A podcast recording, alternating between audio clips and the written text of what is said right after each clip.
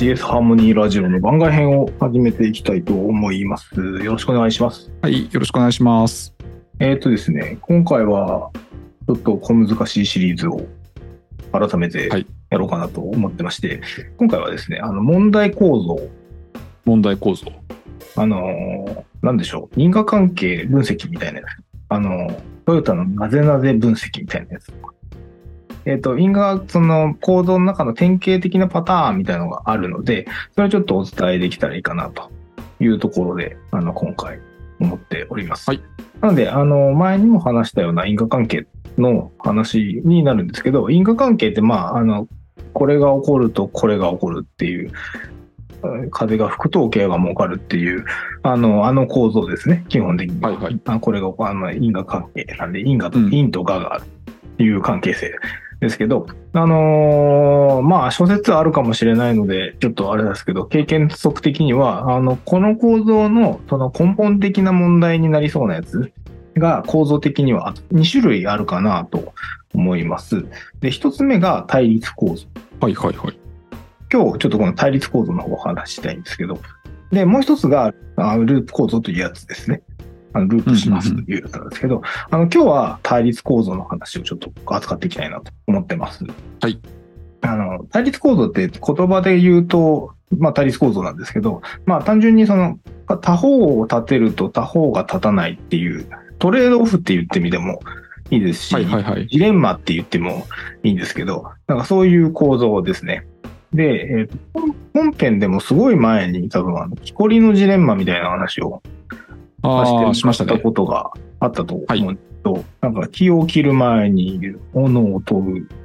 はい。うんうん斧を研がずに木を切るという対決。ありましたまあ、これって、要は両立しないに、あの、違う考え方で、まあ、ちょっと木こりのジレンマの場合には、まず研げや、みたいな話になっちゃうので、あれですけど、うん。例えばちょっとイメージつくかわかんないんですけど、なんかこう、小売店とかでいう在庫を増やすとか、在庫を減らすとかっていう話が出てきたりすると思うんですよ。例えば在庫を増やすっていうのは、あの、お客さんがその買いたいって言った時に、あの、その在庫が存在していた方が、あの、機械損失が減りますと。うんうん。意味合いがありますけど、ざただ、その無限に持ってしまうと、要は倉庫も場所を取るし、えっ、と、かつ、その、売れ残っちゃうことがあるじゃないですか。まあ、賞味期限とか、その、期限があるやつだと売れ残っちゃう話になるそうですね。無限には増やせないというのがあって、で、あの、あ一方で、その、経営的な観点で言うと、キャッシュフロー、あの、在庫が多いとキャッシュフローが悪くなるというのがよく言われているので、あの、なるべく在庫は減らしたい。まあ、だから、ミニマムの在庫で機械損失を減らしつつ、在庫は減らしたいみたいな、その、そこの在庫を増やす減らすっていうジレンマも、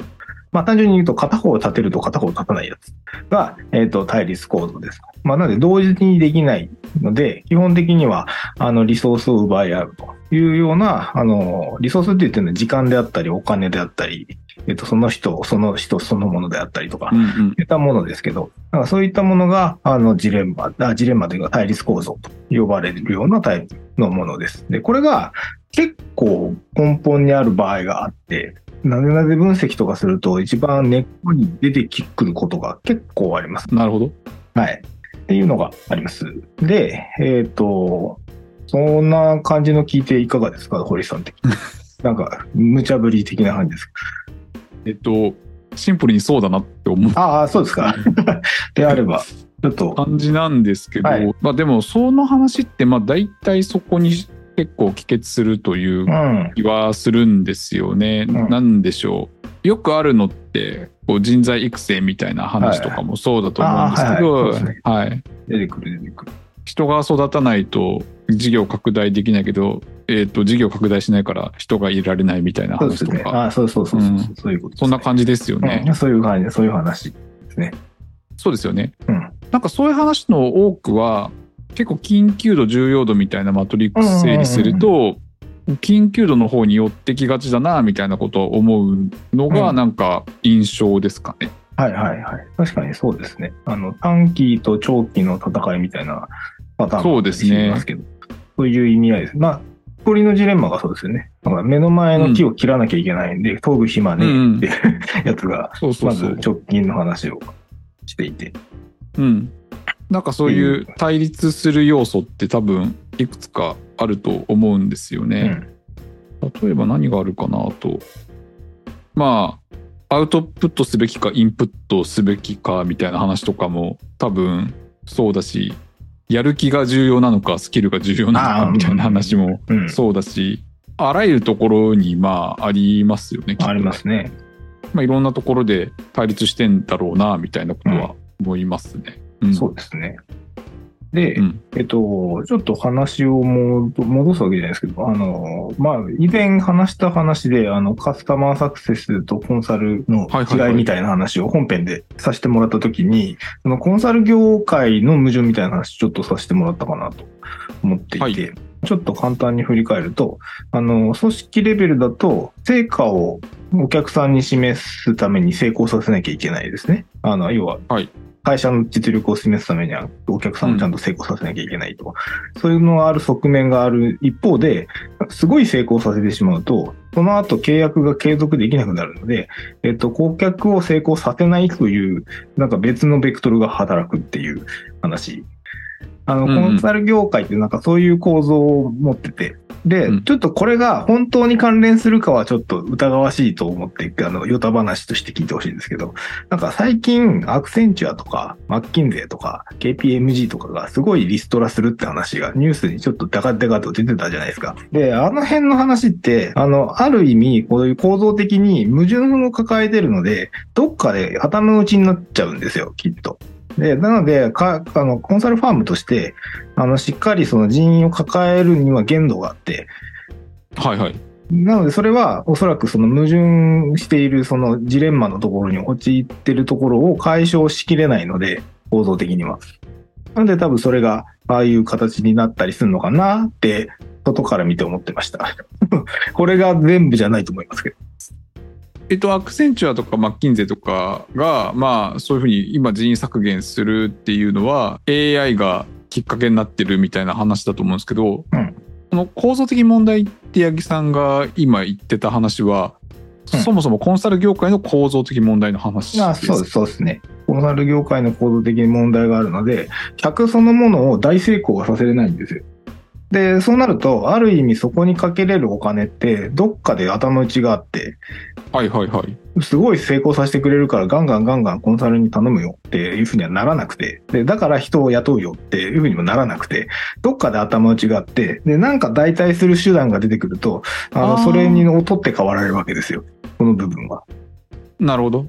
コンサルの人がこれまでまあやってたような作業とかがチャット GPT みたいな生成系の AI で大体できちゃうような感じに今世の中になってきてるんで、そうするとコスパのいい方に流れて、そうですね。えっ、と、コンサルの人の仕事が減っていくんじゃないのかみたいな話でリストラのニュースが流れてるっていう、なんかそういう、えっ、と、展開になってるっていう話ですかね。話ですね。だからあの、本当にそうなのかは分かんないですよ。あの、実際いろんな事情がある。まあ確かに確かに。うん。まあね、もともとリストラしたいと思ってて、これ幸いと、うん、そう、その可能性も全然。そういう新しい技術が出てくると、あの、その、もともと人手で、その、なんか、中途半端に成功させて維持するみたいな、あの、不思議な状態をブレイクしちゃう可能性が一部あって、ブレイクしたことによって業界が広がればいいんですけど、もしかするとこしゃる場合もあって、なんで多分その問題が裏側にそいつがいて、うん、でそれを引っ張ろうとしちゃうと、あの、黒船にやられるみたいな 世界があるのかなっていう感じですね。なるほど。今の話聞いて理解したのは、結局、構造的な矛盾や対立を抱えたままだと、対立がまあなくなってしまうともうなんかその前提がなくなることによって煽りを受ける人も出てくるっていう、うん、そんなことですか？そうですね。あの、構造的に問題っていうかどうかわかんないんですけど、あの、対立構造が生まれてる時って、えっ、ー、と、クリンチしてる状態じゃないですか。うん、そうですね。あの、安定してるんですよ、ある意味。まあ確かに。噛み合ってはいますよね。うん、そうそうそう。いいかどうかは置いて、あまあ悪い噛み合い方もあるし、まあなんか、うん、まあ悪さの方が多いか。けど、まあ悪いことの方が多いと思いますけど、ね、まあ健全な対立もまああるっちゃあると思うので。うなんかそういう緊張状態を作って、健全性をあの安定化させるっていう側面。ああ、確かに。そうかもしれないですね。と思うんですけど、ブレイクされちゃうと実はなんかガラッて変わる可能性があって、で、あの、この対立構造は、あの、ちょっと次回お話ししようと思うループ構造と違ってて、実は、あの、ガラッと変わる可能性があるんですよ。一瞬で崩れ去る可能性があって、結局今みたいになんか環境変化みたいな話が起きると、噛み合ってるバランスが崩れちゃうんで、一気になだれ込んじゃそうみたいな感。じですすかね。で、元に戻りませんみたいな感じになる可能性が。確かに。そうですね。今からリストラがなんかなくなって、コンサルの人がドカッと今の仕事の範疇で増えるってことは想像しづらいですよね。確かに戻んないな。もう戻らなそう。これから AI が規制されてどんどん減ってくって世界は想像しづらいですもんね。うん。ってな話を、ちょっとニュースとかも見つつ、ちょっと思っておりました。で、ちょっとこの場では、問題に話を戻すと、えっと、はい対立構造をもし問題のその根本だとしたときに解消したいと言ったときですね。で、それが、えっと、んあの、一つのやり方を少し紹介だけしようかな。解消方法があるってことですか？あの、絶対できるとは限らないんですけど。まあまあまあ、ね、考え方だけまあ絶対できるすごいいいやり方だったらもうみんな解消しますよね。そうです、そうです。ないかもしれない。まあ、でも考え方だけど。そういうやり方もあるという話ですね。なるほど。はいはい。で、まあ、そもそもこの対立構造の難しさって何かっていうと、あの、基本的にさっきも言いましたけど、その、えっと、グリップしてる状態で止まっちゃってたりするわけですよ。なので、小手先でやり過ごしても、もう一回出てくるんですよね、根本的には。で、ずっと付きまとってくるっていうのが、あの、難しさのとこになります。なんで、何度も出てくるっていう話として。で、えっ、と、大事なのは、その、どう、何で対立しているのか、何と何で対立しているのかというところと、えっ、と、大体対立するのって行動とか判断とかのレベルで対立することが大体多いですと。絶対じゃないけど。で特に行動とかで対立してる場合は、えっと、より上位の目的が何なのって明らかにすることが大事。うん。対立してる目的そのものは、もしかしたら対立してないかもしれない。そうすると、その目的を実現する新しい行動を考えれるかもしれなくて、うん。なんで一旦もうち目的に立ち返る、要望とか目的とかに立ち返って、それを満たすにはどうしたらいいかって考えるみたいなのが多分大事とか、そういうアプローチがおそらく一番よく聞く話かなと思います。で、まあ、いわゆるヘーゲルの弁証法で出てくるテーゼ、アンチテーゼ、ジンテーゼ、アウフヘーベンのとこね、みたいな話になると、あの、例えば、イノベーションじゃないんだけど、新しい第三案で新しい世界に行くみたいなところは、そういうとこから生まれてくるので、あの、そういう対立構造を見つけたら、上げて要望とかを見てみるというのがうん。いうのかなと。で、その時ってなんか必然的に視野が広がるので、もしかするとその、もともと考えてた範囲より少し広い範囲でものを見て、考え直すと回れたりとかするっていう感じかなと思思いますね。。まあいろんなやり方があるので、ヘーゲルの弁証法みたいな話って世の中結構いろいろ転がっとるので、なんか探してみると面白いかなとは思います。そうですねはい。まあ、今の話ってまあイノベーションの話そのものっすよね。そうですね。まあ、ジレンマがあるところにイノベーションの種があると思うので、まあ、結局こういう手の話って、まあ、至るところにあるし構造的にはよく起きがちなんですけどで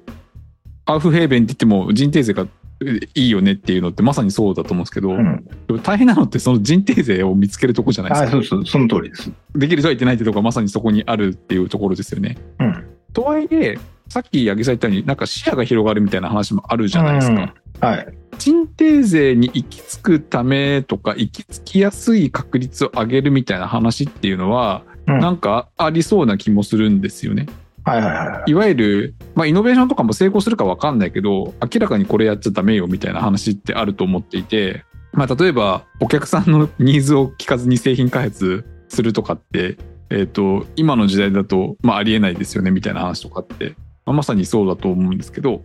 そういうところで言った時に拡張っていうか視野を上げるみたいなところってうんなんかやりようあったりするんですかね？みたいなことはちょっと気にはなりますけどね。そうですね。それは多分、特に対立構造が自分と他者みたいな自他対立してる場合、相手側の要望に立つと視野が広がると。うん、そうですよね。うんそのアンチテーゼもまさにそういう感じだと思うんですけど、広げるためにアンチを考えるみたいなうん話だと思うんですけど、まあ、あと、冒頭に言ったなぜなぜみたいな話もそうですよね、はいはいはいきっと。そうですね。その視野を広げるためになんか駆動するための問いみたいなものがあるんじゃないかなみたいなところもちょっと最近思っていて、おおはいはい。きっかけがないと考えづらい。うん、ですよねそうですね。うん。それってまあなぜも多分い深掘るためのきっかけだと思うんで、こういうのってだからどうなるのとか、じゃあ具体的にはとか、うん。要はとか、つまりそれって何とか、うん。多分そういう問いを自分の中に持ったりとかするねっていうことが、まあなんかその具体のハウツーになるのかなみたいなことはまあ思うんですけど、まあもちろんそれでなんかうまくいくかどうかっていうのはあの分かんないのが難しいところだと思うんですけど、